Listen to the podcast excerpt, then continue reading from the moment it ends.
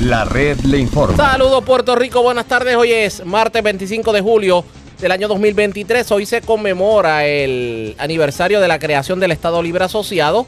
También se observan los actos ocurridos en el Cerro Maravilla y claro está, también la llegada de los Estados Unidos a Puerto Rico en el 1898. Hoy es día feriado, pero aquí estamos para llevarles a ustedes en vivo lo más importante acontecido en el día. Este es el noticiero estelar de la red informativa de Puerto Rico. Soy José Raúl Arriaga. Como todas las tardes pasamos revistas sobre lo más importante acontecido en el día y lo hacemos a través de las emisoras que forman parte de la red que son Cumbre, Éxitos 1530, el 1480, X61, Radio Grito y Red 93, www.redinformativa.net. Señores, las noticias ahora. Las noticias. La red le Y estas son las informaciones más importantes en la red de Informa para hoy, martes 25 de julio. Hoy se conmemora el aniversario de Lela en Aguada, pero muchos alcaldes decidieron no asistir al cónclave. Ejecutivos del Partido Popular temen una guerra interna de cara a una primaria. Mientras en el Partido Nuevo Progresista, Jennifer González adelantó su visita a la tumba de Barbosa y dice que está más cerca su anuncio de hacia dónde irá en el 2024. De paso, no descartó asistir a la convención del Partido Nuevo Progresista el próximo mes de agosto y con una reducida asistencia independentistas y nacionalistas conmemoraron la muerte a tiros de dos jóvenes en el Cerro Maravilla. Hoy les contamos lo ocurrido en el Cerro de los Mártires. Departamento de Salud emite alerta a la ciudadanía tras el Laboratorio de Salud Pública detectar bacterias y coliformes fecales en varias piscinas no tratadas adecuadamente, común en la temporada de verano. Lares es el municipio con más relevos de carga y apagones en las noches en casi todo el país. Alcalde Fabián Arroyo confirma que se reunirá de emergencia con Luma para ponerle el cascabel al gato. Se reporta la tercera masacre del 2023 en Carolina. Tres hombres fueron asesinados a tiros en hechos reportados esta mañana, mientras dos damas fueron encontradas esta madrugada baleadas dentro de Picop Tacoma en Piñones. Temen que las adolescentes asesinadas en Loíza fueran reportadas como desaparecidas en Arroyo. Y un hombre fue asesinado frente a negocio en San Lorenzo. Acusan por separado a tres hombres por violencia de género en Atillo, Quebradillas y Lares. Y delincuentes se llevan dinero en medio de asalto al Kentucky Fried Chicken del Cantón Mall de Bayamón. Esta es la red informativa de Puerto Rico. Bueno, señores, damos inicio a la edición de hoy, martes del noticiero estelar de la red informativa de inmediato a las noticias. En medio de la conmemoración hoy de los 71 años del Estado Libre Asociado, hay un sinnúmero de alcaldes populares que están divididos y algunos hasta molestos por la contienda que parece asomarse por la candidatura a la gobernación y los efectos que esa lucha interna pudiera tener en los esfuerzos para reorganizar y fortalecer la colectividad. De hecho, un sinnúmero de alcaldes no se dieron cita a la actividad que en estos momentos se está llevando a cabo en el Centro de Convenciones de Aguada, la conmemoración de los 71 años de Lela. De hecho, el orador principal a esta hora de la tarde lo es nada más y nada menos que el presidente del Partido Popular Democrático, Jesús Manuel Ortiz. Pero muchos alcaldes entendieron que asistir a la actividad era tratar de afiliarse a un bando político. Por ejemplo, uno de los que tuvo la oportunidad de hablar en un reportaje de Gloria Ruiz Cuilan del Nuevo Día, lo fue el alcalde de Comerío, José Santiago, que no acudió al evento de hoy, pues entendió que se iba a ut- utilizar el evento como escenario para medir fuerzas en anticipo a una posible primaria a la gobernación. Y dijo que tampoco asistió al del pasado viernes en, en Lares porque se podía interpretar como que él estaba apoyando a Charlie Delgado Altieri. Dijo el alcalde de Comerío, y cito, asistir a una de las dos cosas, la de Lares o Aguada, puede implicar que uno está endosando candidaturas y no creo que sea un asunto que debe atenderse de esta manera. Y otros alcaldes tampoco asistieron. La pregunta es, ¿esta contienda a la posible candidatura a la gobernación ha empañado de alguna forma la conmemoración de los 71 años del Estado Libre Asociado? Iniciamos con el alcalde de Coamo, Juan Carlos García Padilla. Alcalde, buenas tardes, bienvenido a la red informativa. Buenas tardes para ti y toda la gente que nos escucha. Gracias por compartir con nosotros. Bueno, alcalde, eh, hoy es 25 de julio, la actividad que en estos momentos está fluyendo en, en Aguada, eh, lo que pasó el pasado viernes en Lares, en donde Charlie Delgado Altieri dio un discurso eh, que muchos pudieron interpretar como un regaño al Partido Popular Democrático, diciéndole que no son las candidaturas, sino las propuestas. Eh, una, pro, una hablando de propuesta, una propuesta de estatus que se presenta en el día de ayer hablando de pacto, cuando no sabemos si verdaderamente ha habido un consenso dentro del Partido Popular Democrático. Qué manera de llegar a, la conmemoración del Estado Libre Asociado, ¿no le parece? Bueno, pues fíjate, al final del camino estamos hablando del tema, que, es importante. Claro, cuando tú vas a la, a la, a la raíz y, ves pues que cada uno está tratando de tener un titular, pues eh, se, complica en cierta manera el proceso de reorganización del partido que es tan importante de cara a la próxima elección. Me acaba de traer el punto más clave que no ha traído líder alguno en estas últimas semanas. El que cada cual quiere un titular. Usted reconoce que aquí hay, aquí hay una guerra de egos, de poder de alguno, y que eso va a afectar la... cada cual cada cual posicionándose, ¿verdad? Para, para tratar de, ganar eh, adeptos dentro de la base del Partido Popular. Lo que yo sí le, les recomiendo es que se, pongan disponibles para la reorganización del partido, eh, especialmente en las áreas metropolitanas, donde tenemos una debilidad marcada en las pasadas dos eventos electorales y que eh, eh, no permitió que Charlie Delgado fuera, ni que David Bernier ni que Charlie Delgado fueran gobernadores hoy.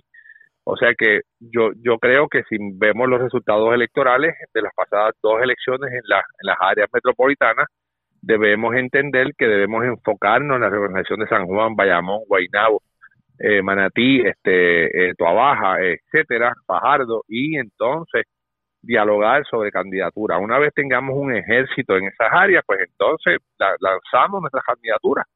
Pero sin ese ejército en esas áreas es, un, poco complicado que, que, nadie, eh, ningún candidato pueda tener una posibilidad de ganar por encima incluso de los adversarios porque ahí está la debilidad del partido. Yo yo los invito a que a que nos enrollemos las mangas y nos pongamos a organizar. Fíjate tú que la, la ruralía de la, del país, el Partido Popular está muy fuerte, ¿verdad? Este, tenemos 41 alcaldías, pero en el área metropolitana estamos muy débiles por falta de reorganización, ¿verdad? ese trabajo no se hizo en los pasados dos, tres eventos y eh, vivimos de, de, de alianzas y de, de, otras áreas que descuidamos la, base del Partido Popular. Yo creo que ahí, eh, amén de Manuel Cerame, de Calderón Cerame, pues los otros precintos, este, hay que trabajar duro con ellos este, y hacer un, trabajo de base para entonces yo hablar de candidatura. Y tú me dices, a mi tato, ¿tú estás dispuesto a correr para la gobernación? Y yo te diría, bueno, una vez organicemos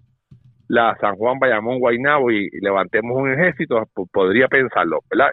Yo digo, yo voy a hacer de Cuamo, yo no voy para allá, pero pero hablando, ¿verdad? Si, si yo fuera Charlie, si yo fuera José Luis, si yo fuera Jesús, si yo fuera el que fuese, este, me concentraría en eso primero, después en diciembre entonces hablaría de candidatura. Pero eh, 25 de julio, eh, los populares están pendientes a lo que se dice, a lo que se habla, pues entonces pues cada cual hace su trabajo mediático para tratar de ganar este su titular y sus adeptos. La propuesta de José Luis no es mala, hay que trabajarla, hay que afinarla. Este, si vamos unidos tenemos posibilidades, si no vamos unidos no tenemos posibilidades. Eh, ¿Usted coincide con homólogos suyos que han expresado que de alguna manera temen que esta guerra interna, este pulseo a destiempo que se está dando dentro del Partido Popular Democrático tenga como resultado el que eh, pues el Partido Nuevo Progresista simplemente aproveche aquello de dividir y vencerás y simplemente se quede? Bueno, el partido, el partido PNP no está muy unido, pero, pero yo no le tengo, no le tengo miedo a las primarias. Yo creo que son procesos eh, que son buenos eh, y que son eh, necesarios en muchas, muchas veces para poder sanear, y para poder identificar dónde está el disgusto, cuál es el discurso del discurso, del disgusto, cuál es el discurso en contra mía, para ver entonces cómo yo afino, ¿verdad? Y, y enamoro esa base que no está conmigo este, si lo hacemos correctamente, ¿verdad? Este, claro, la, la primaria del PNP es suicida, es, es una cosa, una es Ucrania versus Rusia, pero Rusia versus Ucrania, pero, pero la de nosotros es una eh, choque de ideas, choque de liderato, tratando de ganarse el espacio dentro de la base, que es muy distinta, ¿verdad? O sea que yo no le temo, este, yo creo que son procesos buenos, que son necesarios y que eh, depende de la capacidad de la organización que tengamos en la base, tú te recuperas de esa primaria. ¿Cuál, ¿Cuál es el problema de Charlie? Porque Charlie dice, yo no quiero primaria. Bueno, porque cuando abrió los ojos no tenía una estructura en las áreas más de más de más votantes, Correcto. este, que son las áreas metropolitanas. Bueno, pues entonces enfóquese en eso, compañero, y ayude a que Pero- eso que no vuelva a pasar. Pero mire esto, y aquí, aquí quiero ser un poquito más profundo en el análisis. Muchos alcaldes no van a estar, no están participando hoy de la actividad de, del ELA en Aguada por entender que se politizó a favor de Jesús Manuel Ortiz la actividad, tomando en consideración que la organiza Cristian Cortés, que fue su jefe de campaña. Y hay Pues, alcaldes mal, mal que, hecho. que hay, eh, eh, esos, hay alcaldes que han, eh, ellos entienden que han ejercido la prudencia, pero la pregunta es, ¿tan grave es la situación que eso va por encima de inclusive conmemorar lo que es la razón de ser del Partido Popular Democrático, que es el ELA? Pues yo creo que yo creo que el, el, el que haya dicho eso, yo creo que está en, lo incorrecto, ¿verdad? Este, yo creo que Jesús ganó la presidencia en una buena línea, un proceso mu- muy muy transparente. Este, y yo creo que eh, más que Jesús Manuel como orador, que siempre ha pasado, ¿verdad? Que el presidente del partido normalmente es el orador principal. Eh, eh, yo creo que la presencia de cada uno de, nosotros es importante allí en respaldo a la institución y el mensaje de esa base que no está reorganizada y que necesitamos convocar para que sea parte del ejército en las próximas elecciones. Que yo invito, ¿verdad? Me hubiese gustado que, que estuviesen y que, fueran parte del proceso, ¿verdad? Cada cual tiene su manera de pensar, pero yo, yo soy soldado de fila, este, yo estoy aquí y voy a seguir aquí este, mientras tenga suma posiciones de liderato y luego cuando esté pues en la eh, la deje de tener pues pues también verdad porque si uno cree en la institución uno tiene que defenderla siempre La, la participación de ustedes en la actividad de Aguada no debe ser interpretada como un apoyo directo a Jesús Manuel Ortiz a una candidatura Bueno, a yo la respaldo gobernación. al presidente como respaldé a José Luis, como respaldé a Charlie, como respaldé a, a- a David, como respaldé a Alejandro, a Aníbal, a Sila. Este, eh, uno, uno, la institución es la que me dio la oportunidad a mí. Eh, No fue yo por propio, por mi, ¿verdad? Uno, uno aporta, ¿verdad? Con, con, con el conocimiento, con la, con el trabajo, con la dedicación, con el esfuerzo. Pero la, quien me dio la oportunidad es la base y ahora yo no puedo utilizar eh, otros criterios para no respaldar la base cuando más lo necesita. La institución. Un pacto es la solución para, o digo, es la alternativa para eh, hacer una estructuración total del Estado Libre Asociado tal y como lo, lo, como lo conocemos. Bueno, lo- los republicanos no, no quieren dar paso a la estadidad y no la van a dar. Este, los demócratas, la mayoría está dispuesto a, a celebrar un proceso eh, participativo del pueblo puertorriqueño donde eh, eh, sea el pueblo puertorriqueño quien decida y los demócratas ahora no están dispuestos a poner en la papeleta el ELA actual. Pues nos toca a, los a los populares, a los estadolibristas, porque no todos los populares son estadolibristas, este, a los estadolibristas nos, nos, nos, nos convoca el que podamos sentarnos a la mesa y desarrollar una, una, una, una evolución del ELA eh, que sea aceptada, ¿verdad? Y que podamos defender eh, ante el Congreso de los Estados Unidos. Este, y junto con los estadistas, ¿verdad? Y, y su, su, su fórmula de estadidad, la que sea, y con los independentistas y su fórmula de independencia, la que sea, eh, porque no están definidas. Tú, tú llegas a Juan Dalmau hablando de la independencia y de cómo va a ser el país eh, cu- cu- cuando sea independiente, no. Tú llevas estadistas diciendo cómo va a ser el país cuando sea estadidad y qué tipo de estadidad la que vamos a tener, de si vamos a ser territorio incorporado como todos los, los estados han sido. Pues no. Pues entonces, cuando una vez nos pongamos de acuerdo con todo, que es la única, las únicas dos veces que hemos adelantado esto, pues en el 52 y pues, esto yo, yo eh, Pérez Johnson. Más nada. Lo demás ha sido chichichijá. Bueno, pues, pues el mensaje está claro. Si vamos juntos, unidos, con madurez política, vamos a tener éxito en el Congreso porque la presión es una. Mientras tanto, vamos unos por un lado a favor, otros en contra y no y no eh, clausuramos unos con otros, ¿verdad? No no no no no limitamos, no, no nos ponemos la piedra nosotros mismos los puertorriqueños. O sea que eso es bien importante y tenemos una diáspora, diáspora bastante grande, ¿verdad? Yo creo que los puertorriqueños de son incluso más de los que viven en la isla, tenemos unas posibilidades enormes de poder ejercer presión para poder definir y que el Estado, el Congreso se comprometa en un eh, proceso eh, que sea donde ellos validen, ¿verdad? Hablar de un pacto es hablar de libre asociación, como dice Jennifer González. Un pacto es hablar de libre. No, no, yo creo que no. Yo creo que el, el- el mundo ha cambiado. El mundo ha cambiado muchísimo. Y las alianzas, los pactos, la, la- ahora mismo Estados Unidos está invirtiendo millones en Ucrania, billones. O sea que eso no es ningún pacto, ¿verdad? Estos son alianzas, este, son uniones estratégicas de la Unión Europea, ¿verdad? Eso no, eso no es un pacto. No dejaron de ser español, no dejaron de ser alemanes, este, no dejaron de ser franceses. Este, yo creo que esa mentalidad retrógrada de, que si eh, no somos Estado, pues, pues lo vamos a perder todo, no es necesariamente cierto, ¿verdad? Porque se han dado diferentes estrategias en el mundo moderno para poder adelantar las causas de los países y yo creo que Puerto Rico debe eh, estar en esa en esa línea de pensamiento. Vamos a ver qué terminó corriendo con, con todo esto. Gracias, alcalde, por haber compartido con nosotros. Buenas tardes. A la hora a la orden siempre, un abrazo. Como siempre, el alcalde de Cuamo, Juan Carlos García Padilla, ya ustedes escucharon. Por lo menos hay un sinnúmero de alcaldes que dicen que, que no, bueno, dijeron que no iban para la actividad. En estos momentos la actividad está fluyendo. De hecho, le vamos a dar eh, detalles de la actividad en, el- en la edición de mañana del noticiero.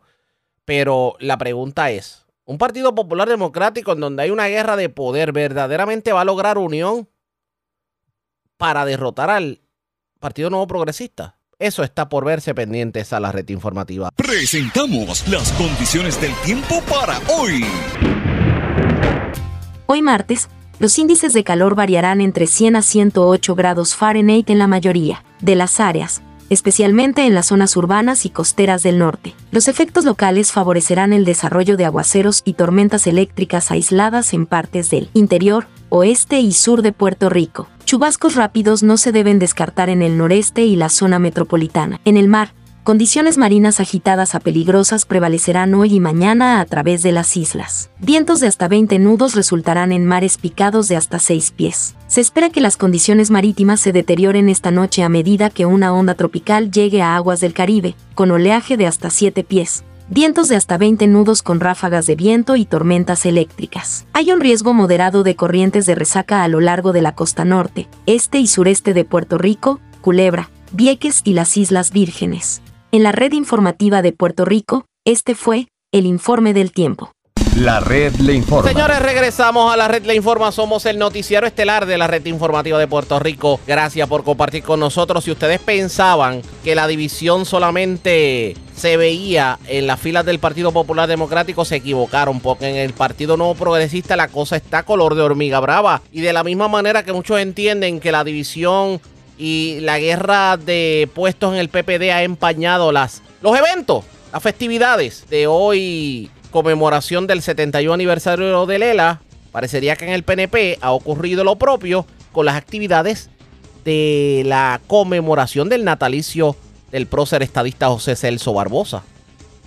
Porque Jennifer González, comisionada residente, no esperó al día de Barbosa para rendir sus respetos en unión a líderes del PNP en la tumba de Barbosa. Fue ayer en la tarde y llevó a cabo su propio evento. La pregunta es por qué.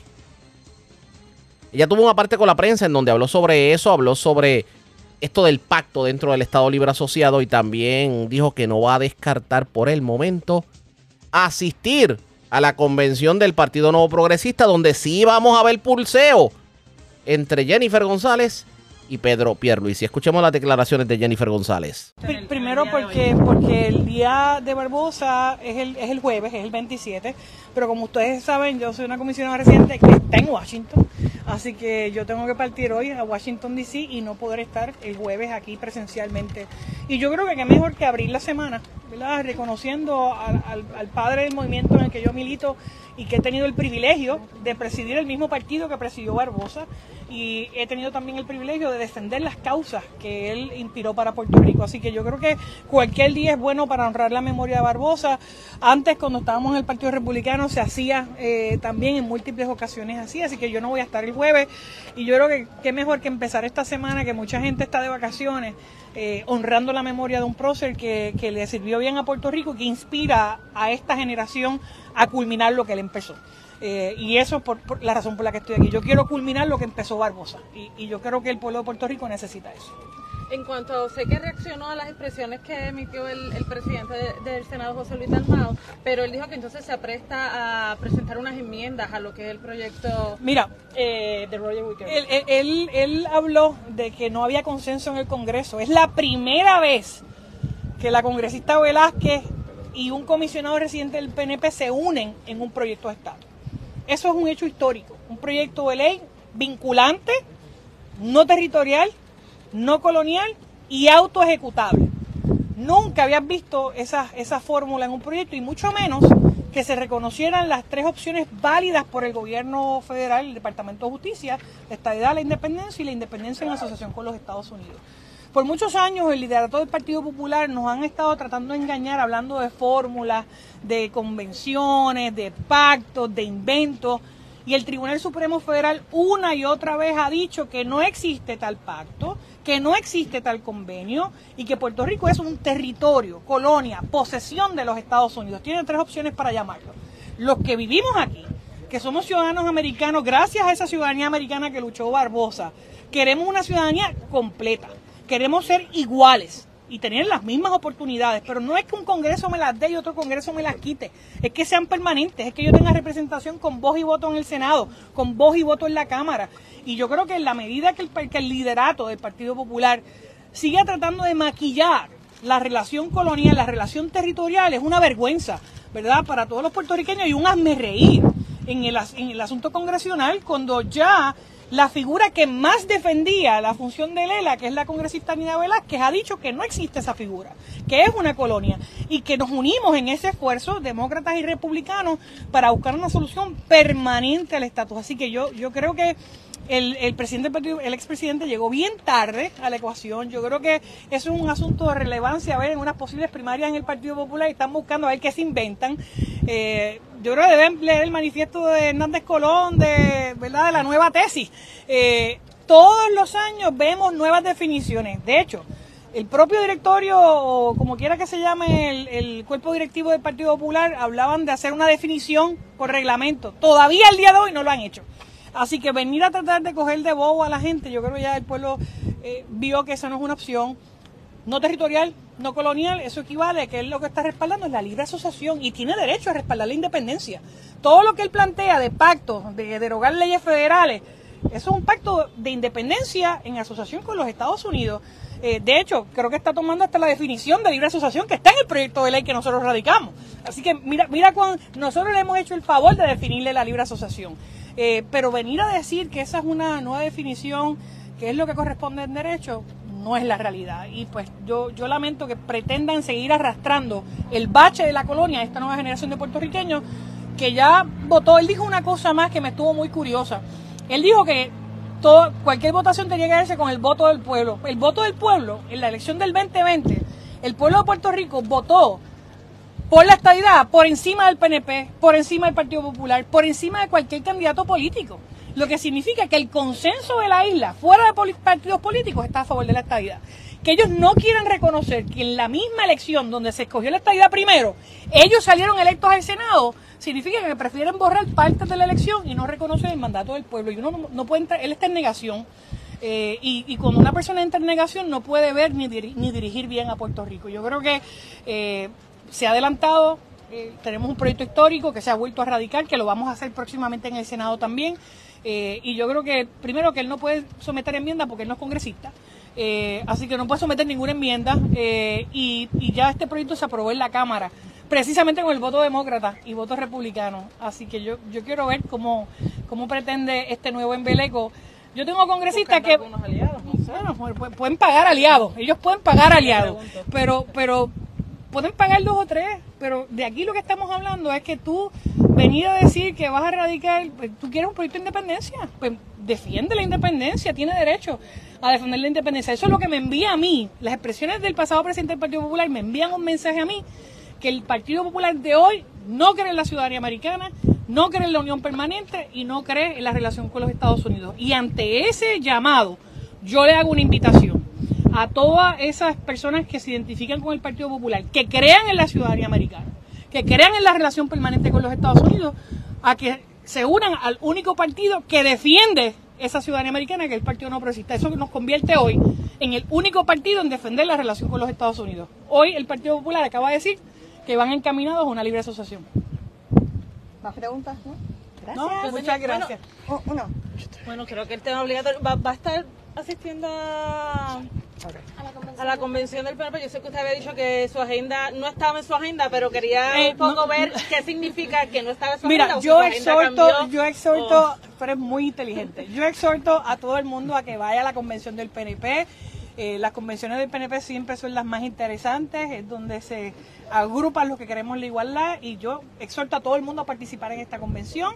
Yo me enteré cuando me hicieron la entrevista, eh, así que eh, mira, no lo tenía en la agenda, pero no descarto nada, porque en política todo, todo puede pasar, eh, así que de eso hablaremos más adelante. Y en, y en el receso ahora congresional va a estar, va a seguir sus actividades de un poco conversar con las personas. Voy a seguir en la calle, en la calle, ¿verdad? ¿Cómo todo, va- todo el eso? tiempo en la calle, visitando. He estado en la calle escuchando a la gente, escuchando el liderato de base y, y todavía sigo en esa fase, pero yo creo que falta poco.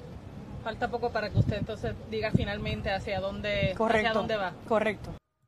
Falta poco, dice Jennifer González, para que ella diga hacia dónde va, aunque muchos ya asumen hacia dónde va, que es aspirar a la gobernación. O sea que si usted creía que la división era solamente en el Partido Popular Democrático, se equivoca. Parece que de la misma manera que los eventos de la conmemoración de Lela están matizados de esta guerra primarista, en el Partido Nuevo Progresista está ocurriendo lo mismo con los eventos de Barbosa. Me decía un alcalde fuera del aire, los tiempos cambian. ¿Cambian realmente?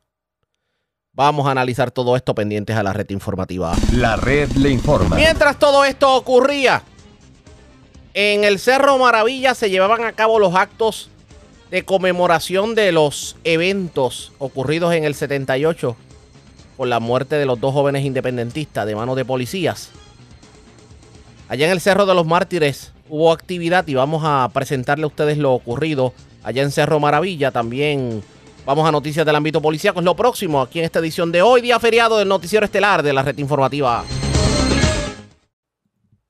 La red le informa. Señores, regresamos a la red, le informa el noticiero estelar de la red informativa. Gracias por compartir con nosotros. Obviamente, mientras se dan los trabajos de la conmemoración del Estado Libre Asociado en un pequeño espacio en Aguada, porque estamos hablando del centro de convenciones de Aguada, ya no vemos estas actividades multitudinarias que veíamos tanto en el ELA como en Barbosa. Pues se llevaron a cabo también los actos, los actos de conmemoración de las muertes en el Cerro Maravilla. También con una cantidad conservadora de asistentes. Y uno se pregunta, lo ocurrido en Maravilla, ¿qué significa para el Puerto Rico del 2023? Aquello que ocurrió el 25 de julio de 1978 en el país. Analizamos el tema. Tengo en línea telefónica al profesor Julio Muriente. Muriente, buenas tardes. Bienvenido a la red informativa. Hola, buenas tardes, Arriaga. Qué bueno que te escucho y que me escuchas esta mañana del 25 de julio. Y gracias por compartir con nosotros. El, lo, lo ocurrido en Maravilla, la experiencia que vivimos como país con las muertes de Maravilla, ¿qué significan para el pueblo en este 2023? Obviamente tomando en consideración que los tiempos cambian. Sí. Mira, primero que todo, eh, en estricta responsabilidad histórica, debemos recordar que el 25 de julio adquiere sentido histórico para el pueblo de Puerto Rico, porque hace 125 años, un 25 de julio, fuimos invadidos ¿no? por las tropas estadounidenses y tomados como botín de guerra. De forma que eso es lo que le da sentido histórico a la fecha del 25 de julio, la invasión de hace 125 años. Eh, luego ocurrieron dos eventos en esa misma fecha que tienen una razón y explicación de ser la creación del Estado Libre Asociado hace 71 años y los sucesos del Cerro Maravilla hace 45 años. Eh, yo te contestaría que en términos generales los hechos históricos, es decir, los hechos que suceden, eh, adquieren sentido histórico cuando se elevan a la conciencia de la población como hechos históricos. O sea, un suceso puede pasar totalmente inadvertido y ser indiferente a la población si no se cultiva la memoria histórica, si no se le adjudica el valor que tiene para una sociedad. Y en ese sentido tenemos que cuidarnos mucho porque lo que ha ido sucediendo en Puerto Rico es que se ha cultivado un desdén, una indiferencia ante los eventos históricos y generaciones vienen y vienen y no se planta la semilla del recuerdo, del homenaje, de la conmemoración, del reconocimiento de que algo sucedió un día. Si tú le preguntaras a muchos jóvenes de 15, 20, 25 años hoy, probablemente eh, no tienen idea de que algo sucedió en un sitio que ellos desconocen además, que se llama Maravilla o Cerro Maravilla. ¿Por qué sucede eso? Bueno, porque aquí ha habido una negligencia enorme, eh, una complicidad incluso de parte de las autoridades gubernamentales para que las fechas se olviden, para que los eventos que dan sentido a las fechas se olviden. Si tú analizas, por ejemplo, los discursos de los dirigentes estado libristas un día como hoy, vas a ver que insisten en hacer referencia a lo sucedido en 1952, pero no tocan ni con una vara larga lo sucedido en 1898. Y volviendo estrictamente a tu pregunta, claro que tiene sentido eh, y es importante que recordemos lo que sucedió ese 25 de julio del 78, porque aquel fue un acto de intolerancia suprema de parte de un gobierno que pretendió eh, montar un operativo terrorista de Estado para aplacar a sectores de la población y para facilitar eh, que se cumplieran sus objetivos políticos. Aquí hubo una operación, Maravilla fue la punta del témpano, Maravilla fue el caso más elocuente, pero Maravilla estuvo precedido de otras acciones igualmente terroristas y había planes para que después del 25 de julio del 78 se volcara la represión contra sectores independentistas. Pero parece de manera que, parece que como país no hemos aprendido mucho porque en el 2023 vemos cosas que pudieran emular a Maravilla, aunque no estamos hablando de asesinato, pero vemos estas manifestaciones en pro del ambiente con total represión por parte del Estado. Bueno, el, la constante, la constante es que el gobierno, las autoridades gubernamentales eh, pretenden que aquí no suceda nada, eh, pretenden que nuestra población se resigne a las situaciones como están dadas y entonces se reprime, se procesa en corte, se criminaliza a cualquiera que levante la voz o que levante la denuncia contra una situación eh, irregular, incluso ilegal, como es el caso al que tú te refieres en, el suroeste de Puerto Rico. Eh, específicamente, ahora, volviendo de nuevo a Arriaga y quienes nos están escuchando, los hechos son históricos, adquieren sentido y nos preocupan si nosotros los elevamos a la conciencia. Si los olvidamos, si nadie nos educa en el valor de las cosas, simplemente no existen. Por eso es tan importante y tan pertinente que tú me hagas esa pregunta, porque entonces estamos problematizando un hecho, estamos elevando a la conciencia que hubo un día en que sucedieron unas cosas. Oye, pero si tú no me llamas, si no lo conversamos, igual puede pasar inadvertido y nadie se acuerda de precisamente eso. Ahora mismo pregúntele a un joven qué es el qué pasó en el Cerro Maravilla y no le saben decir. Claro y lo peor de todo Arriaga es que cuando no elevamos a la conciencia sobre todo situaciones tan indeseables tan terribles como esas sabes qué prevalece la impunidad de quienes lo hicieron pero además nos corremos el riesgo de que una vez más se repitan situaciones como esas porque entonces querría decir que no hemos aprendido, que no hemos aprendido de la terrible experiencia que supuso el 25 de julio del 78. ¿Cuál fue esa experiencia? Que la intolerancia quiso imponerse al precio incluso de quitarle la vida a los jóvenes, alegando que se justificaba hacer ese tipo de cosas para echar a andar una ideología que era en este caso la anexión, la estabilidad, que incluso Carlos Romero Barceló, el autor intelectual de esos sucesos, llamó en su día héroes a aquellos policías que finalmente muchos de ellos terminaron en prisión, pero curiosamente no por el asesinato cometido, sino por perjurio, no por los tribunales de Puerto Rico, sino por los tribunales estadounidenses. Hay que revisar la historia, hay que volver a ella. ¿Para qué? Para no dar un golpe dos veces, tres veces en un mismo sitio, para crecer como pueblo, para reconocer que desde la diferencia que hay entre nosotros no se puede llegar al extremo de la violencia y la muerte. Esa es la importancia del Cerro Maravilla, pero insisto en algo que te decía hace un momento. ¿Por qué el Cerro Maravilla fue el 25 de julio y no otro día? Bueno, porque el 25 de julio es un día emblemático en la historia de Puerto Rico. ¿Y por qué es un día emblemático en la historia de Puerto Rico? Solo porque allí se creó ese día el Estado Libre Asociado por iniciativa del Congreso de Estados Unidos. No, primero que todo porque hubo una invasión militar hace 125 años y es eso lo que hace que este día de hoy que tú, estamos, tú y yo estamos hablando adquiera un sentido tan valioso.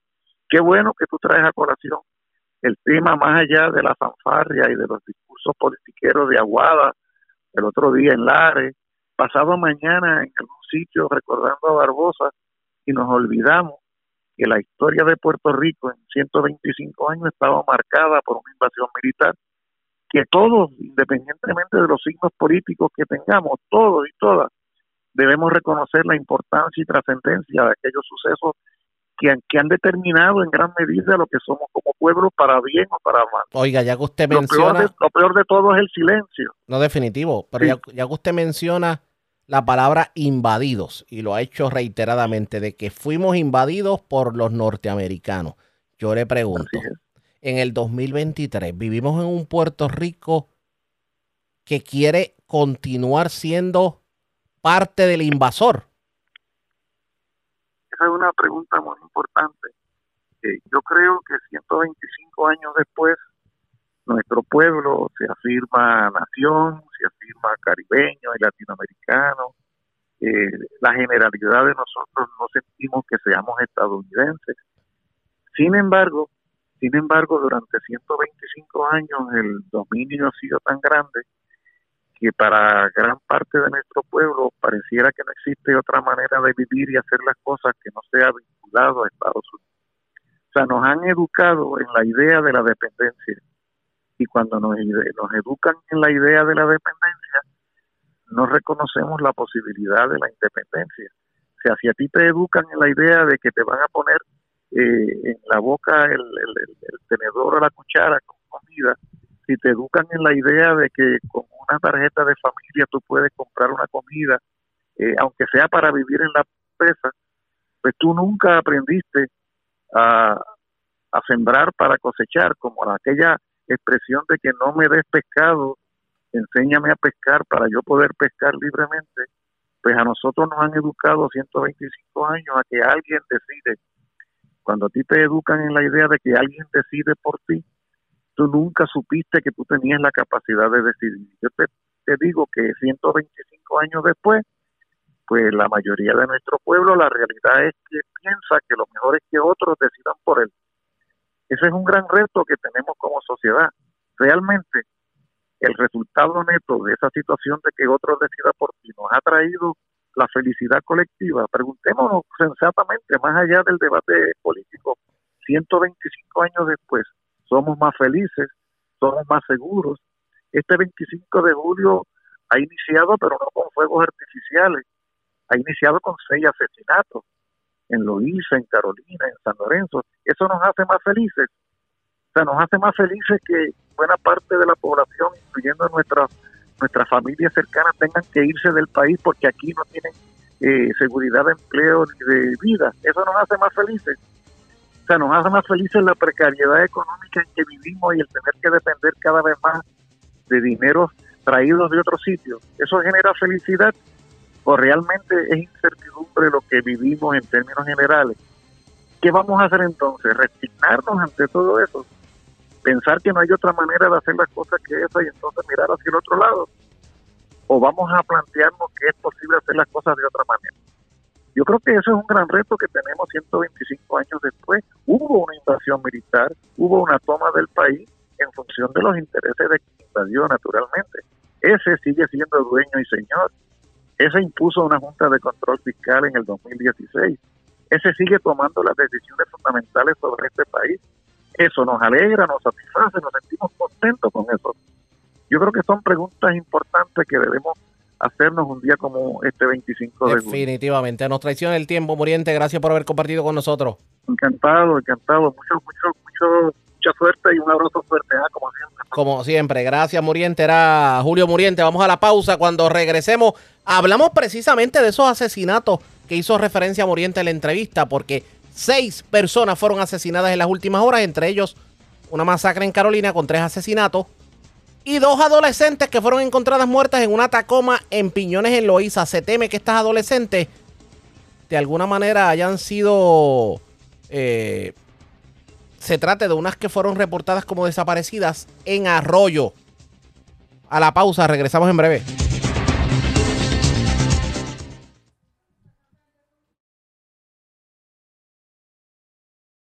La red le informa. Señores, regresamos a la red le informa. Somos el noticiero estelar de la red informativa de Puerto Rico.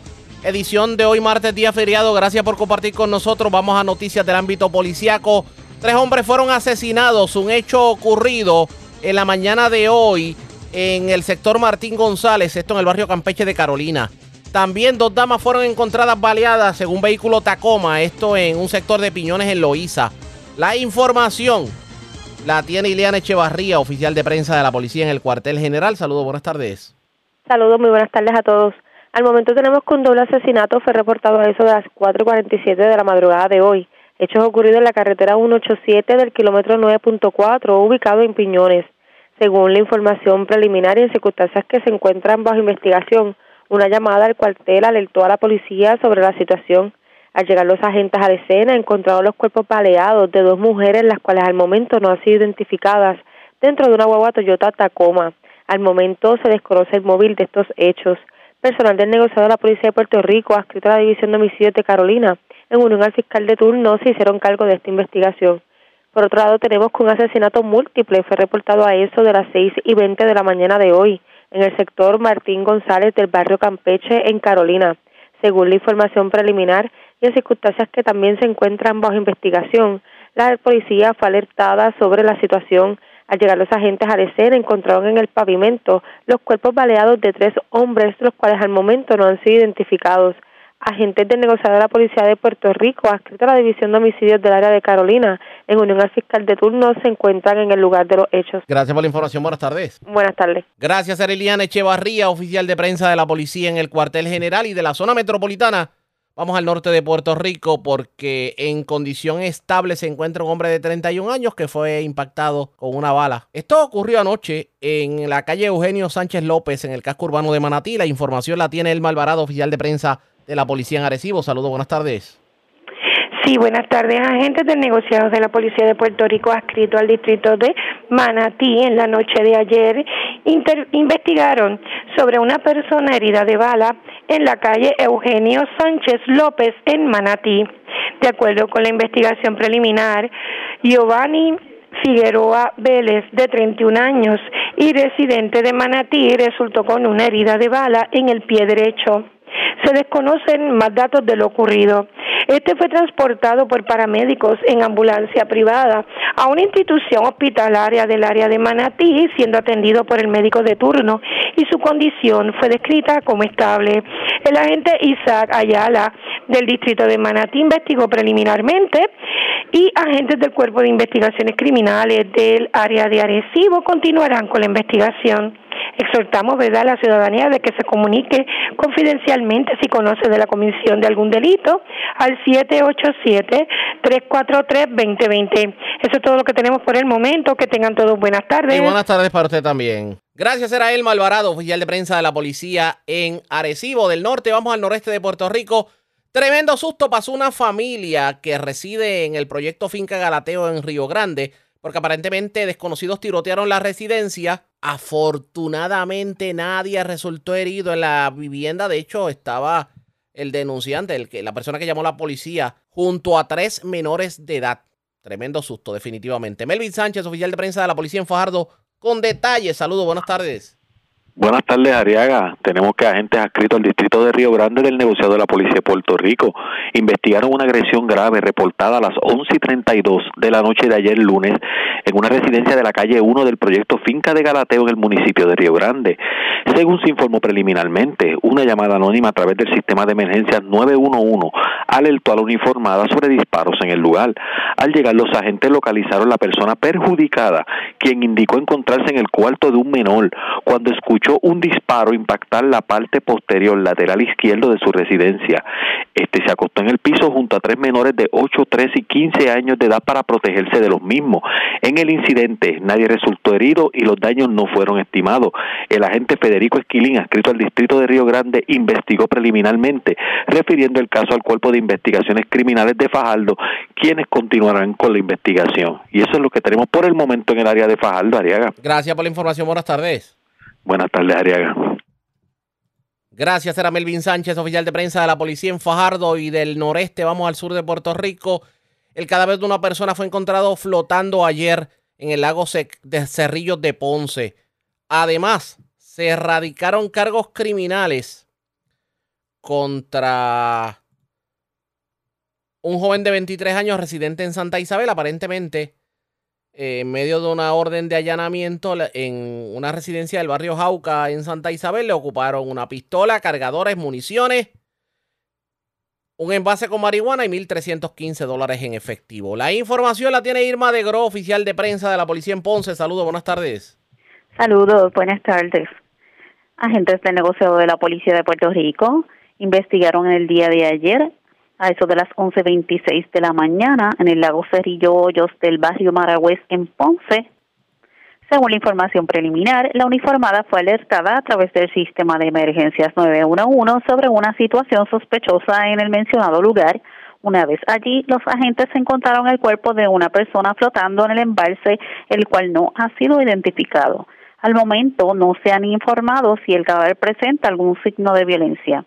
Agentes adscritos a la División de Homicidios del Cuerpo de Investigaciones Criminales de Ponce, en unión al fiscal de turno, se encuentran a cargo de la investigación correspondiente. Por otro lado, tenemos que agentes de negociado de la Policía de Puerto Rico, adscritos a la División de Drogas y Narcóticos de Ponce, realizaron una investigación que culminó con el arresto y la erradicación de cargos criminales por parte de la Fiscalía de Ponce por los artículos 6.9 6.22 de la Ley de Armas y un cargo por el artículo 404 de la Ley de Sustancias Controladas contra Javier Galvin, de 23 años, residente de Santa Isabel. Según se informó, los agentes de drogas junto a agentes de la unidad canina en horas de la mañana de ayer diligenciaron una orden de registro y allanamiento expedida por el juez Carlos Quiñones Capacetti a una residencia en el barrio Jauca de Santa Isabel. Como resultado del mismo, en el lugar fue arrestado el hombre al cual al momento de la intervención le fue ocupado una pistola marca Glock modelo 26 alterada, cuatro cargadores, 72 municiones calibre 9 milímetros, un envase plástico conteniendo marihuana y 1.315 dólares en efectivo. Este caso fue consultado con el fiscal Wilfredo Santiago, quien instruyó la erradicación por los delitos antes mencionados. La prueba fue presentada ante el juez Carlos Quiñones Capacetti, que luego de escuchar y evaluar la misma determinó causa probable contra Galvin en todos los cargos, imponiendo una fianza global de nueve mil dólares bajo supervisión electrónica hasta la vista preliminar pautada para el próximo mes. Muy buenas tardes a todos. Y buenas tardes para usted también. Gracias, era Irma de Gro, oficial de prensa de la policía en Ponce del Sur. Vamos al noroeste de Puerto Rico. Las autoridades arrestaron varias personas y ocuparon drogas en medio de una intervención ayer en la tarde en el sector La 15 de Aguadilla. La información la tiene Juan Bautista, ya la oficial de prensa de la policía en el noroeste. Saludos, buenas tardes.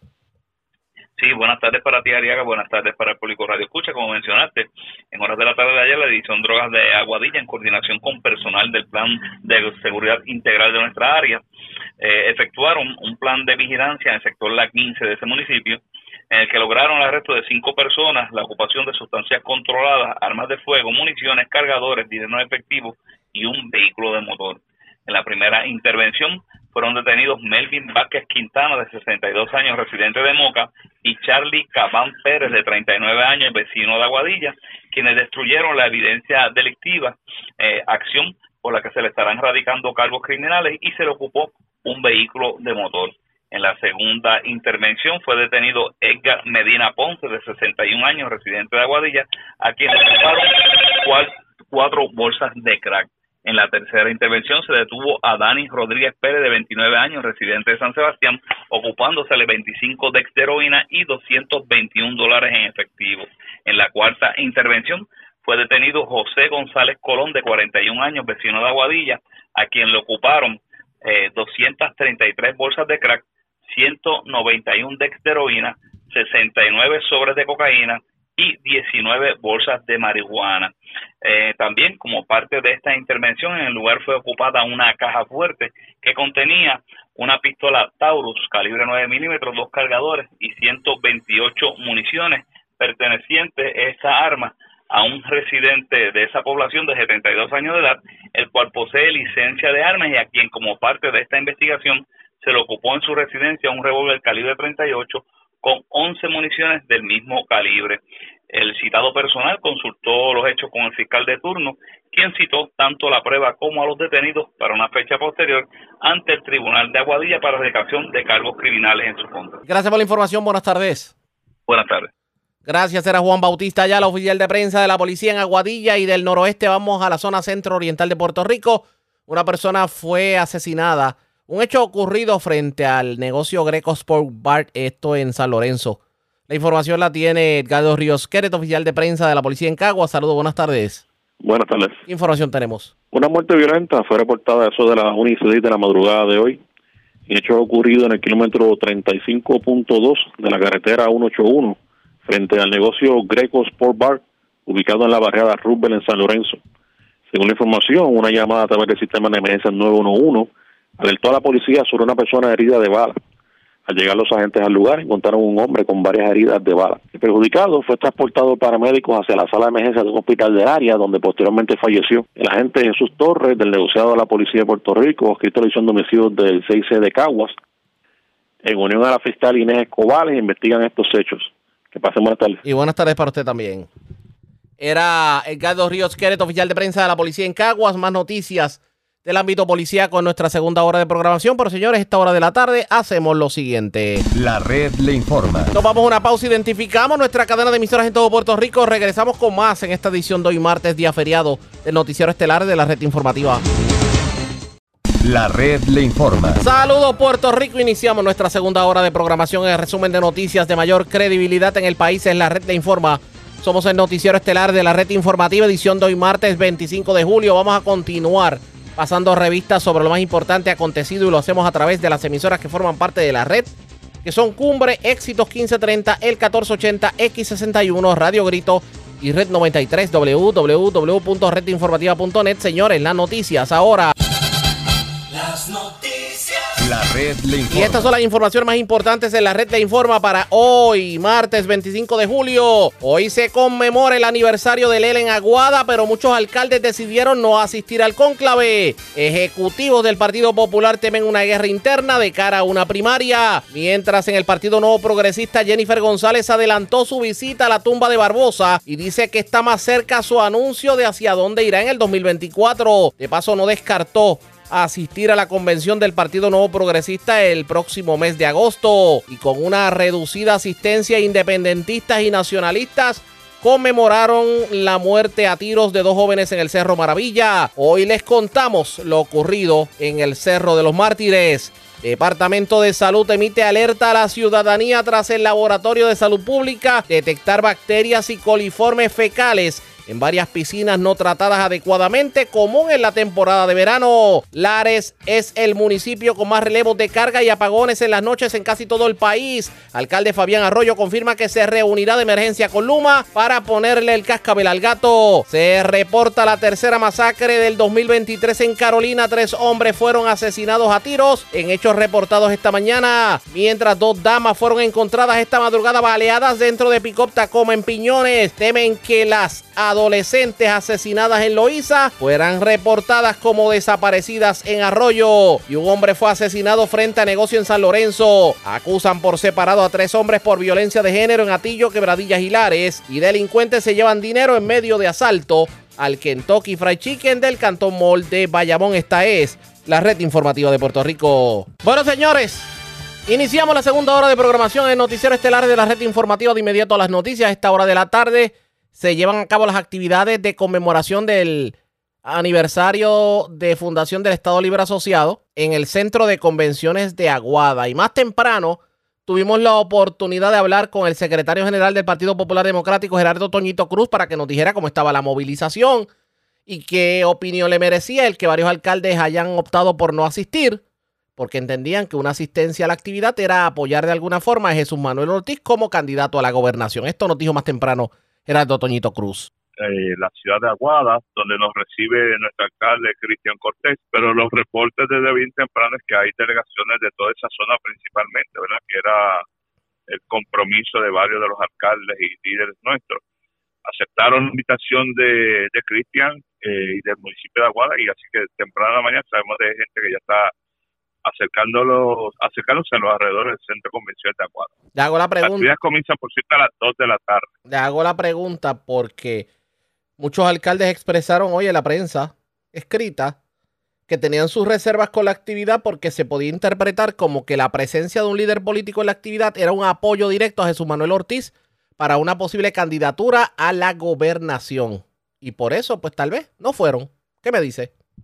Yo, yo, yo leí esa expresión también, otros destacan que independientemente van a estar allí. La realidad es que nosotros ayer estuvimos haciendo esfuerzo. Mira, esta no es una actividad de medir fuerza.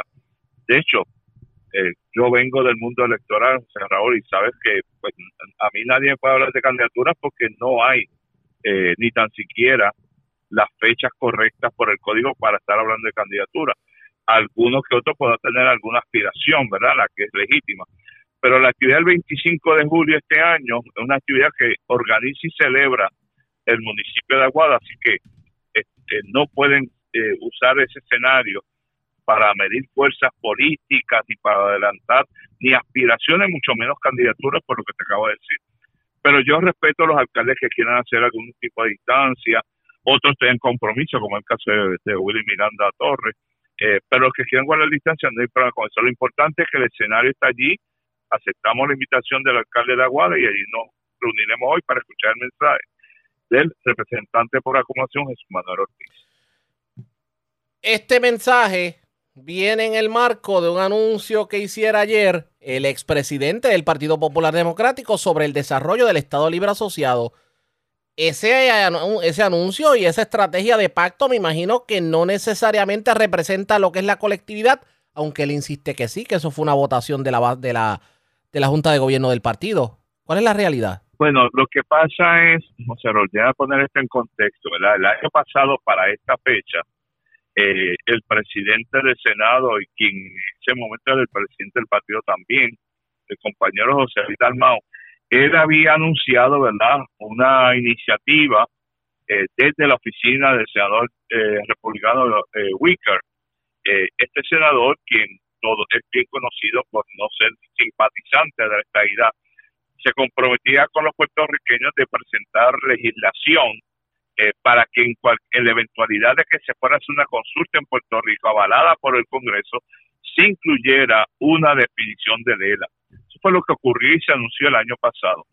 Ahora, hoy, el presidente del Senado nos anuncia que él va a hacer modificaciones a la definición de ELA. No es una propuesta de ELA nueva, es unas modificaciones a el proyecto que puede estar presentando Wicker e inclusive unas modificaciones al sí proyecto que está radicado por Raúl Grijalva en la Cámara de Representantes, ya que el, el que se aprobó en diciembre del año pasado, de este año pasado, pues ese proyecto muere, ¿verdad? Cuando terminan los dos años de Congreso, muere la legislación que volverla a radicar.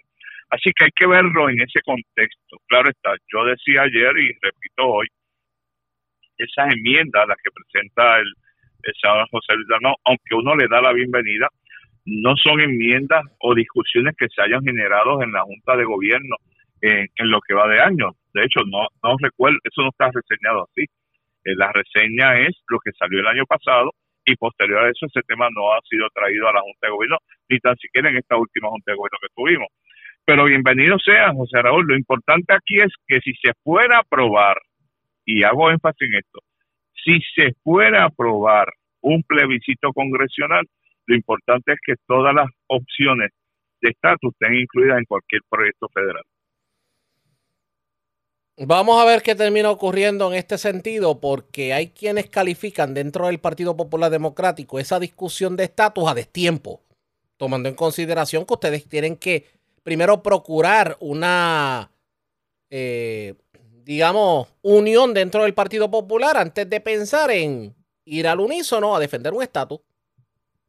Bueno, de hecho, y, y le añado a, a, eso y a lo que te mencioné anteriormente, por eso es que está designado eh, el licenciado Pablo José Hernández Rivera a cargo de todos los asuntos de, relacionados a los asuntos federales, ¿verdad? Y todos los relacionados al Congreso.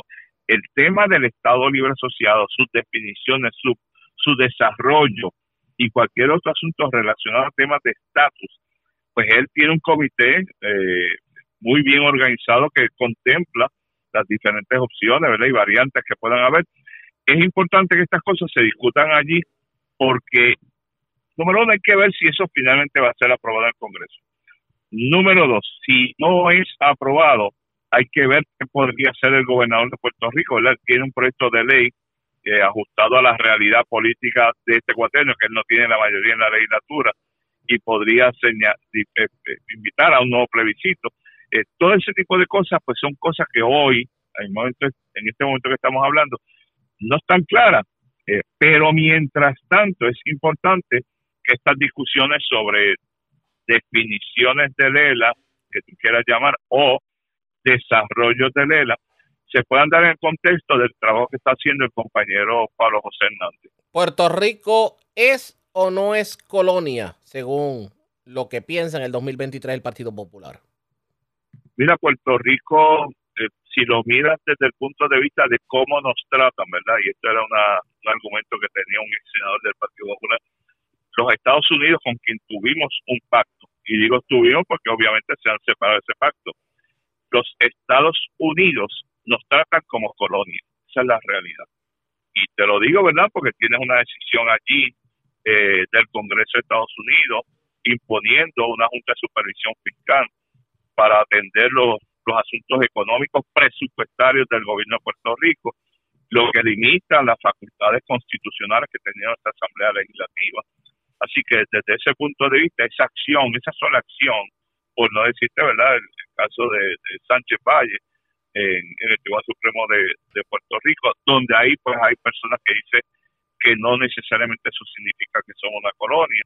Se nos ha reducido eh, ciertos poderes, pero no significa que llegas hasta allí pero la decisión de imposición de una, Junta de Supervisión Fiscal eh, alterando el orden constitucional de lo que puede o no puede hacer la Asamblea Legislativa y el Poder Ejecutivo en términos presupuestarios, pues una clara señal de que el gobierno de Estados Unidos nos trata con una... Era Gerardo Toñito Cruz, el secretario del Partido Popular Democrático, declaraciones que nos hiciera más temprano en la mañana. A esta hora los eventos fluyen. Mañana le vamos a dar un resumen completo sobre lo ocurrido en el conclave allá en Aguada, las actividades de la conmemoración del Estado Libre Asociado. Mientras hacemos lo siguiente. Presentamos las condiciones del tiempo para hoy.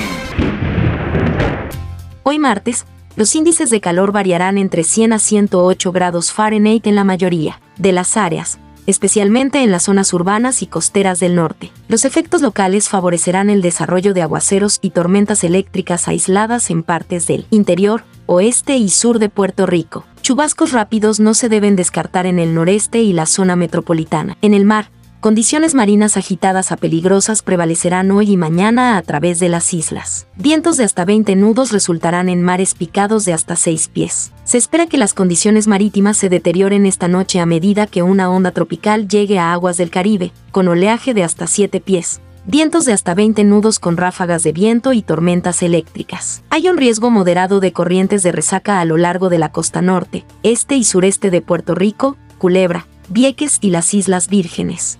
En la red informativa de Puerto Rico, este fue el informe del tiempo. La red le informa. Señores, regresamos a la red le informa. Somos el noticiero estelar de la red informativa, edición de hoy martes, día feriado. Gracias por compartir con nosotros. Esto de los relevos de carga todas las noches se ha convertido en algo insostenible y uno de los municipios en donde más apagones se están reportando por las noches es nada más y nada menos que Lares. De hecho, anoche fue cosa seria.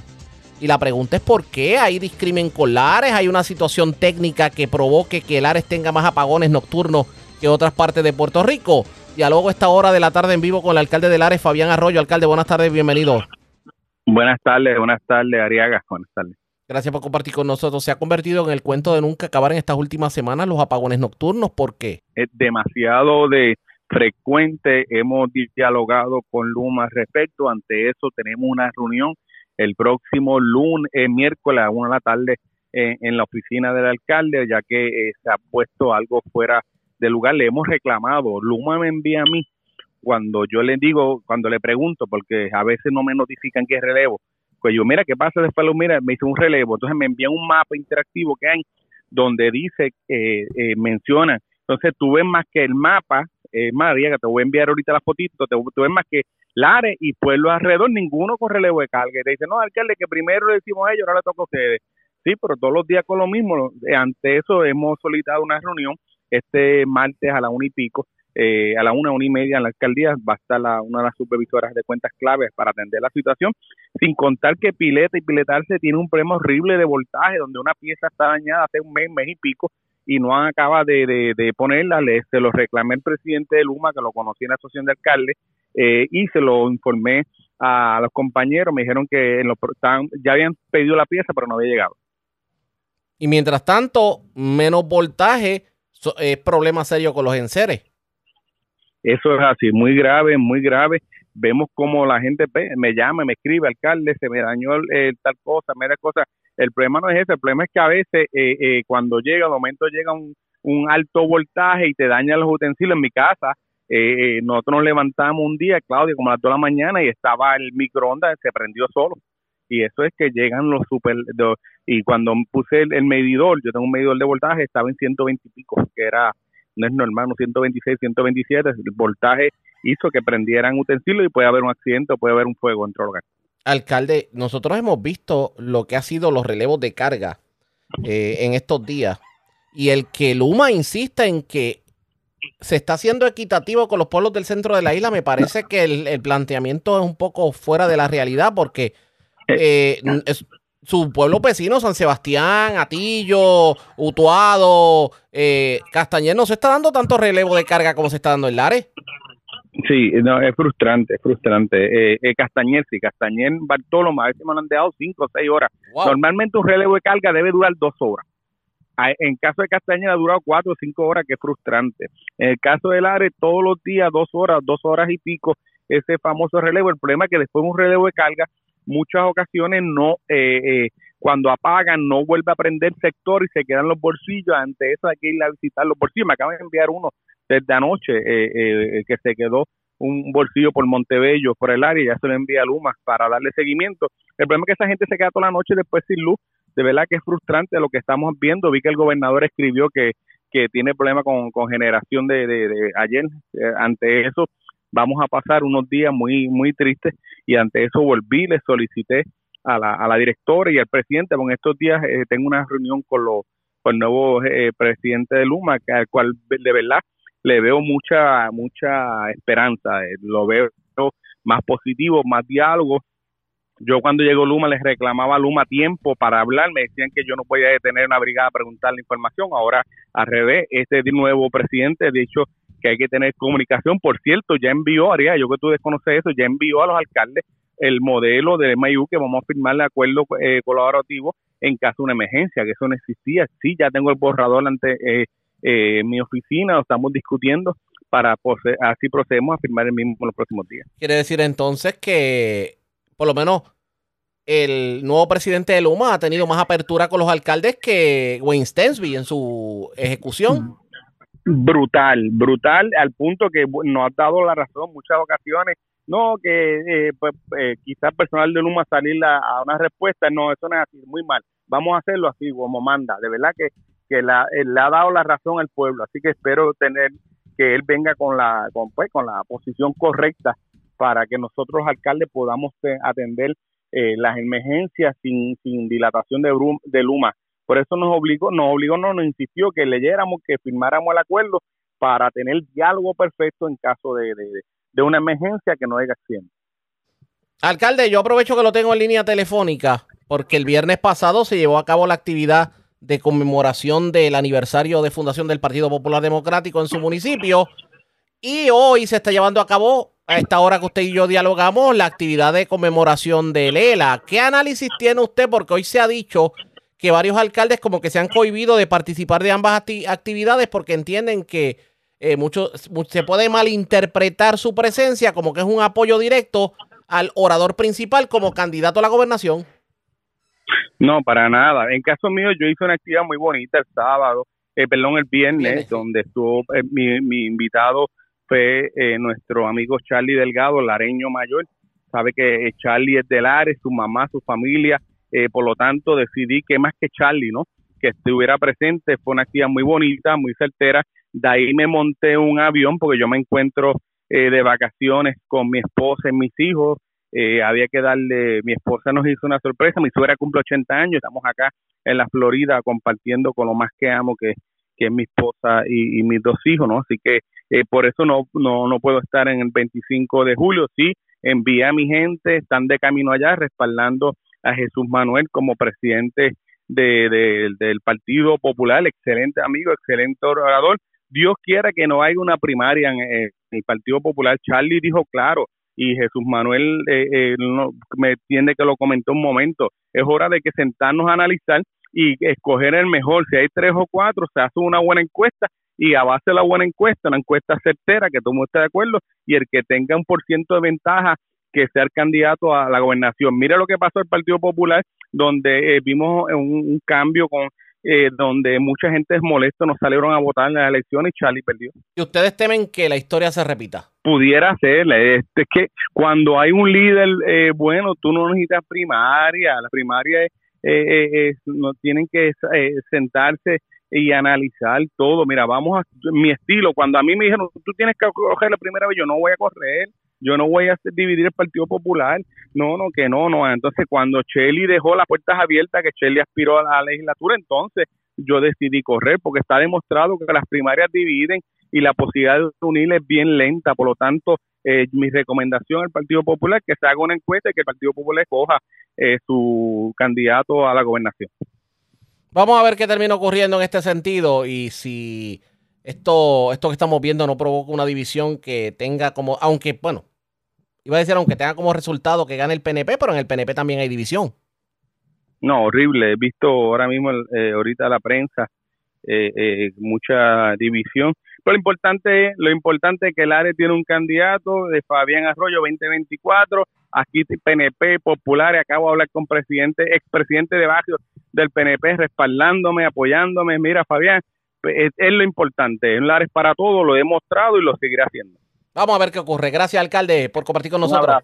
El alcalde de Lares, Fabián Arroyo. Esa es la situación que hay con la energía eléctrica en, en Lares.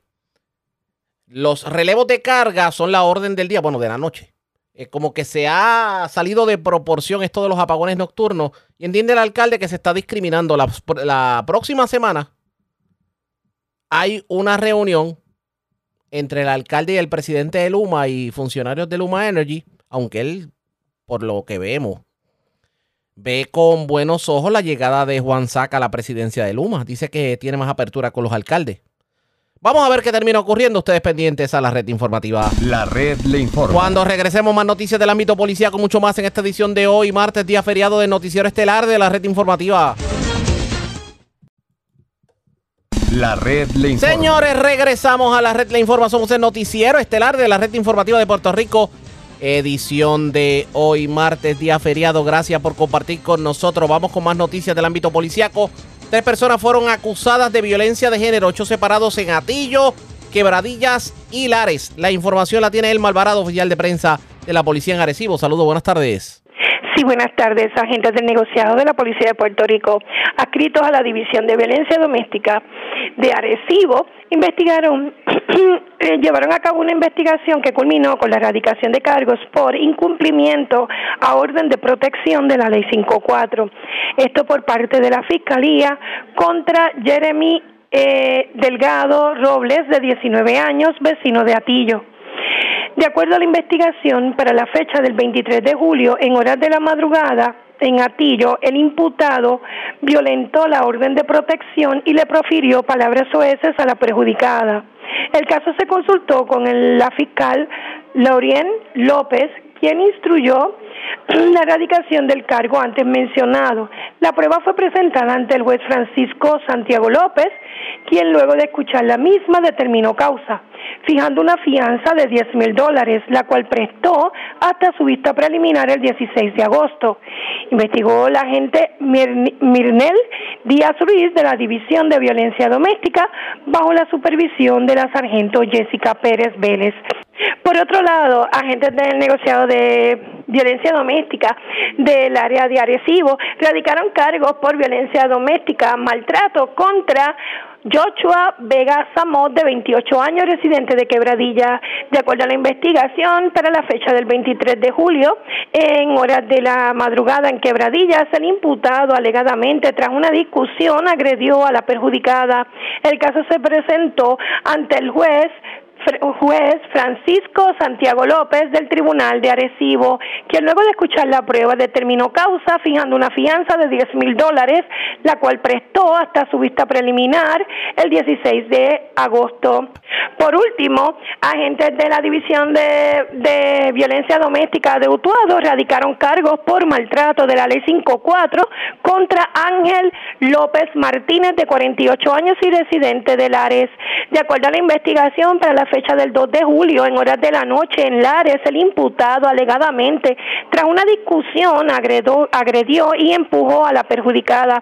El caso se consultó con la fiscal Junevet Bonilla, quien instruyó la erradicación de los cargos. La prueba fue presentada ante el juez Rafael Pérez Medina del Tribunal de Utuado, quien luego de escuchar la prueba determinó causa, fijando una fianza de cinco mil dólares, la cual fue diferida a través de OSAD hasta su vista preliminar el 23 de agosto. La agente Ibelis Serrano Torres de la División de Violencia Doméstica de Utuado investigó el caso bajo la supervisión del teniente Esteban Medina Soto. Esa es la información que tenemos hasta el momento. Que tengan todos buenas tardes. Y buenas tardes para usted también. Gracias, era el Malvarado, oficial de prensa de la Policía en Arecibo del Norte. Vamos a la zona metropolitana porque en condición estable se encuentra una dama que recibió una paliza, un hecho ocurrido en un apartamento de la calle Olimpo en el sector de Miramar en Santurce. Omar Marrero, oficial de prensa de la policía en el cuartel general con detalles. Saludos, buenas tardes. Saludos, muy buenas tardes. Sí, en efecto tenemos que policías municipales de San Juan investigaron una agresión grave reportada en horas de la madrugada de hoy en un apartamento que ubica en la calle Olimpo del sector Miramar en Santurce. Según la información preliminar, una mujer que al momento no ha sido identificada resultó con varias heridas y hematomas en el rostro en circunstancias que se encuentran bajo investigación. La mujer fue trasladada a una institución hospitalaria y al momento se desconoce su condición de salud. Agentes del negociado de la Policía de Puerto Rico, adscritos a la División de Agresiones del Cuerpo de Investigaciones Criminales de San Juan, continuarán con la investigación. Más adelante se ampliará, esta información. Gracias por la información. Buenas tardes. Buenas tardes. Gracias, era Omar Marrero, oficial de prensa de la policía en el cuartel general. Nos quedamos en la zona metropolitana porque delincuentes asaltaron el Kentucky Fried Chicken de la plazoleta Cantón Mole en, Maya, en Bayamón y de allí cargaron con una cantidad indeterminada de dinero. La información la tiene Wanda Santana, oficial de prensa de la policía en Bayamón. Saludos, buenas tardes. Buenas tardes para usted y para todos. ¿Qué información tenemos? Agentes del negociado de la Policía de Puerto Rico investigaron un robo reportado a las 5 y 5 de la tarde de ayer ocurrido en el restaurante Kentucky Fried Chicken que ubica en la plazoleta del Cantón Mon, carretera 167 en Bayamón. De acuerdo a la información preliminar, al igual que llante que un individuo llegó al área del comedor, brincó al área del trabajo de los empleados portando un arma de fuego y mediante amenaza e intimidación se apropió de una cantidad indeterminada de dinero. El asaltante se marchó del lugar sin ocasionar daño físico a los presentes.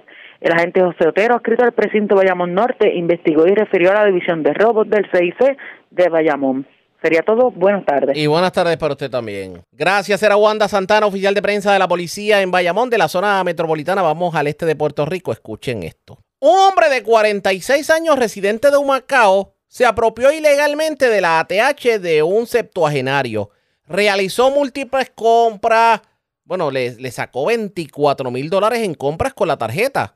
Y mientras se encontraba dándose buena vida allá en Cabo Rojo, la policía lo arrestó porque tenía una orden de arresto por apropiación ilegal robo de identidad, fraude y explotación financiera. La información la tiene Marcos Rivera, oficial de prensa de la policía en Humacao. Saludos, buenas tardes. Sí, buenas tardes. Tenemos que agente del negociado de inteligencia y arresto de Humacao iniciaron una orden de arresto por los delitos de apropiación ilegal, robo de identidad, fraude y explotación financiera contra Guardemar Camacho Vázquez, de 46 años y residente de Humacao. Camacho Vázquez fue arrestado en el municipio de Cabo Rojo con la cooperación del teniente Jason Reyes, adscrito al área policíaca de Mayagüez de la investigación realizada, el imputado mediante fraude se apropió ilegalmente de una tarjeta ATH de la víctima, quien es un hombre de 77 años y realizó múltiples compras y retiro de cajero automático, totalizando la suma de 24 mil dólares. El caso fue llevado ante la presencia de la juez Karina Díaz del Tribunal de Macao, quien le realizó la advertencia de ley ordenando su ingreso al no poder prestar la fianza impuesta de 400 mil dólares, siendo ingresado en la cárcel regional de Bayamón. El agente Carlos Vélez, adscrito al negociado de inteligencia y arresto de Macao, realizó el diligenciamiento supervisado por el sargento Julio Cruz. Gracias por la información. Buenas tardes. Eh, buenas tardes. Era Marcos Rivera, oficial de prensa de la policía en la zona de Humacao. Cambiamos de tema, señores, porque el Departamento de Salud emitió hoy, martes, una alerta a la ciudadanía tras el Laboratorio de Salud Pública detectar la bacteria E. coli, también coliformes totales fecales en muestras de agua que obtuvieron de piscinas no tratadas adecuadamente. Esto es común definitivamente en la temporada de verano, pero esta alerta que está asociada a un evento de una facilidad recreativa de San Juan abrió la puerta al consejo y reconociendo al Departamento de Salud que las familias están en su periodo de vacaciones, el llamado es a prevenir situaciones en facilidades que incluyan actividades acuáticas.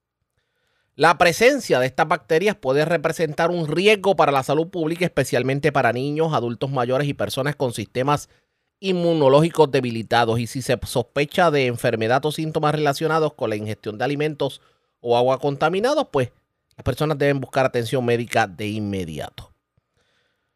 El llamado de parte de la epidemióloga del estado, la doctora Melissa Marzán, es el siguiente y vamos a citar directamente. Ante esta situación hacemos un llamado a todos los visitantes de parques acuáticos o piscinas públicas a estar alertas si comienzan a presentar alguno de estos síntomas.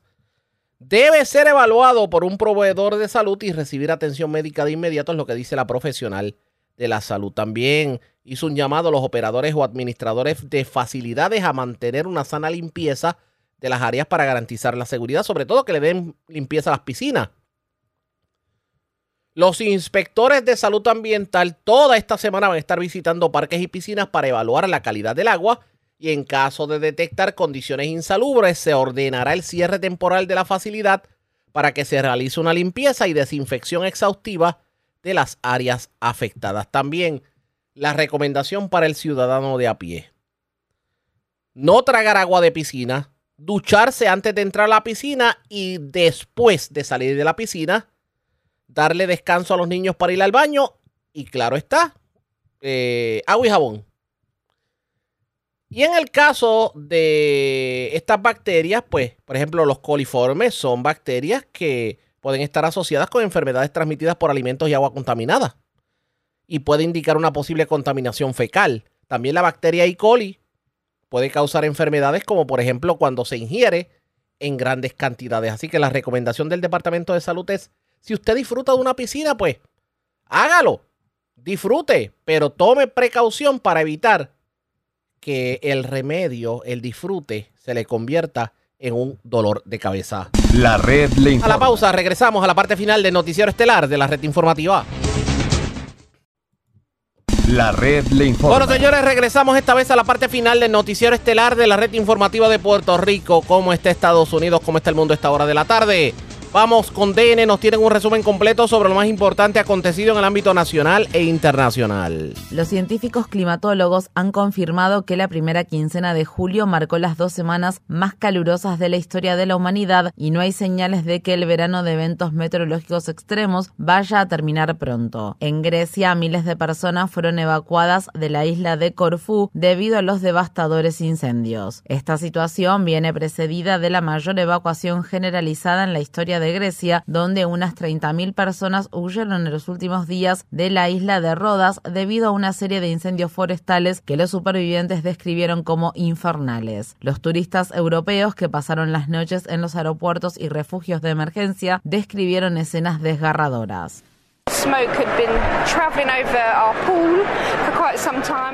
El humo se había posado sobre nuestra piscina del hotel Princess Sun durante bastante tiempo. La situación se ponía cada vez peor y empezamos a huir los helicópteros. Luego, básicamente, se podía ver el fuego en la cima de la montaña. Había mucho pánico, todos corrían y huían hacia los autobuses.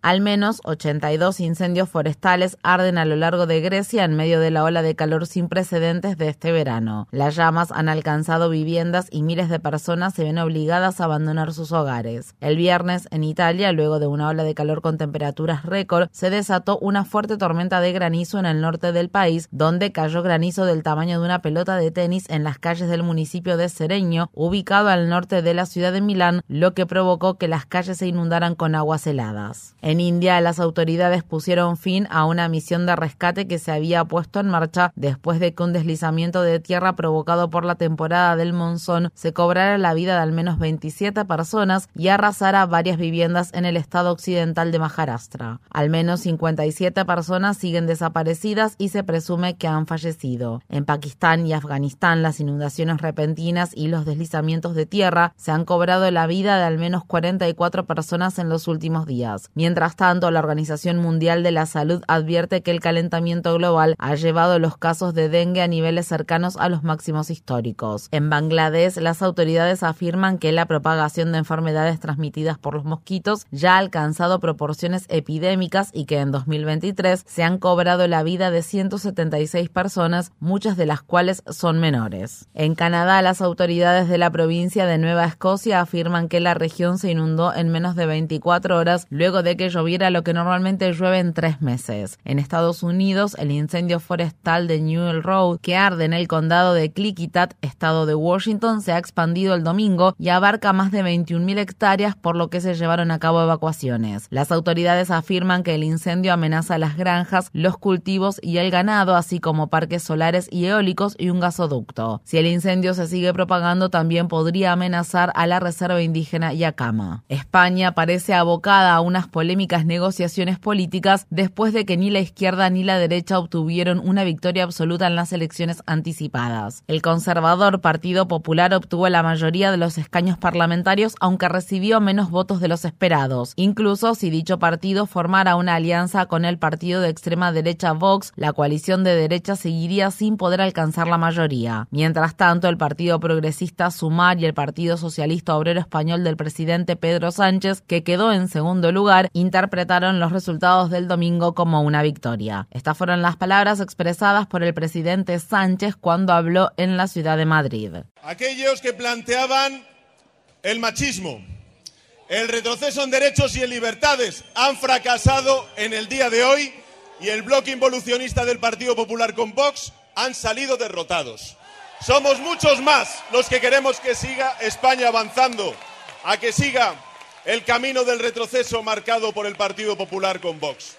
Los partidos independentistas de Cataluña y el País Vasco podrían ahora tener el poder de decidir cómo se conformará el próximo gobierno de España. En Camboya, el primer ministro Hun Sen, quien ha estado en el poder por 38 años, declaró haber obtenido una aplastante victoria en las elecciones nacionales del domingo, luego de que el partido gobernante se presentara prácticamente sin oposición tras reprimir al principal partido opositor. Se espera que Hun Sen, un excomandante de los Gemeres Rojos, y el más veterano mandatario de Asia traspase el cargo de primer ministro a su hijo mayor, Hun Manet. En Israel, el presidente Isaac Herzog declaró que el país se encuentra en medio de una emergencia nacional, mientras los legisladores aprobaron este lunes un proyecto de ley muy controvertido que anula el poder de la Corte Suprema para bloquear las decisiones gubernamentales que considere irrazonables. Esta es la primera de varias reformas judiciales radicales que se promulgarán en los próximos días. Los partidos de la oposición están boicoteando la votación de este lunes, la cual se lleva a cabo luego de que cientos de miles de manifestantes marcharon en ciudades de todo todo el país por vigésimo noveno fin de semana consecutivo. Cientos de personas se están manifestando este lunes frente al edificio del Parlamento israelí en la ciudad de Jerusalén, donde la policía disparó cañones de agua para dispersar a los manifestantes que bloquearon las calles al tiempo que otro grupo de manifestantes se encadenó a los árboles.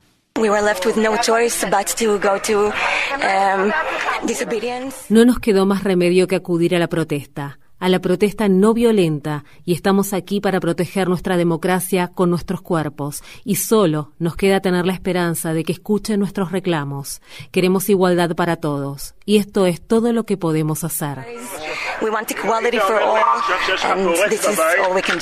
El primer ministro Benjamín Netanyahu, quien recibió el alta hospitalaria a primera hora del lunes tras someterse el sábado a una operación de urgencia en la que se le implantó un marcapasos, llegó al Parlamento israelí a tiempo para la votación. Las autoridades palestinas exigen que se investigue la muerte de un adolescente palestino que, en la madrugada del sábado, murió a manos de las Fuerzas Armadas israelíes en la localidad de Sebastia, en los territorios ocupados de Cisjordania. Testigos afirman que soldados israelíes dispararon más de 40 balas contra el automóvil en el que viajaba el joven de 18 años Fauzi Hani Makalfe. Asimismo, un grupo de soldados israelíes mataron a tiros a Muhammad Fawad At al-Bayed, un adolescente de 17 años que recibió un disparo en la cabeza durante una protesta que se llevaba a cabo en la localidad de Umsafa. En Nueva York, un hombre que se encontraba detenido en la cárcel de la isla de Rikers fue hallado sin vida el domingo por la mañana en su celda. Curtis Davis, de 44 años, es el séptimo preso que muere en Rikers en 2023. La semana pasada, el principal fiscal federal de Manhattan pidió que el gobierno federal se hiciera cargo del complejo penitenciario de Rikers. El alcalde Eric Adams se opone a la idea. Desde que Adams asumió el cargo en 2022, han fallecido 26 reclusos en la cárcel de la isla Rikers.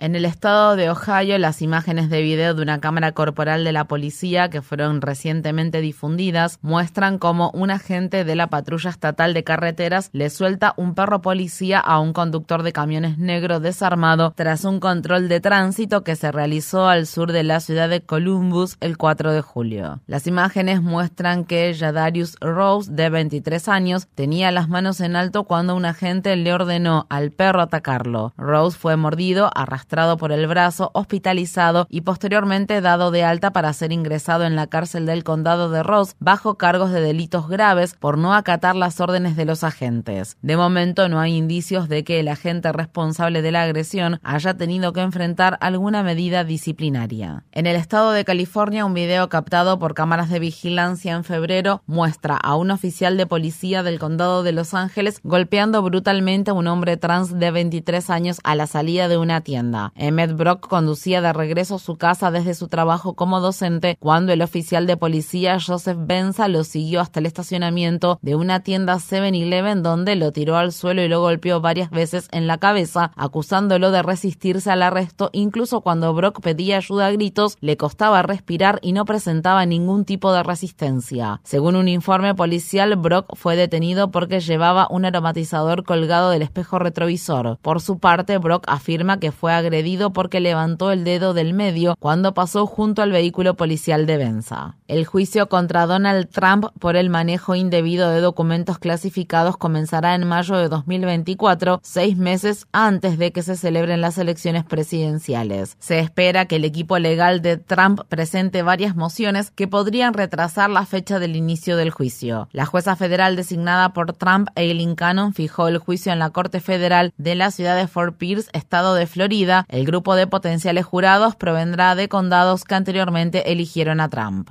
El presidente de Estados Unidos, Joe Biden, anunció el viernes que había conseguido que siete grandes compañías tecnológicas se comprometieran a garantizar que la inteligencia artificial cumpla una serie de normas de seguridad y transparencia. Las empresas tienen el deber de ganarse la confianza de la gente y capacitar a los usuarios para que puedan tomar decisiones informadas, etiquetando los contenidos que han sido alterados o generados por la inteligencia artificial, erradicando los prejuicios y la discriminación, reforzando la protección de la privacidad y protegiendo a los menores de cualquier tipo de daño que pudieran sufrir.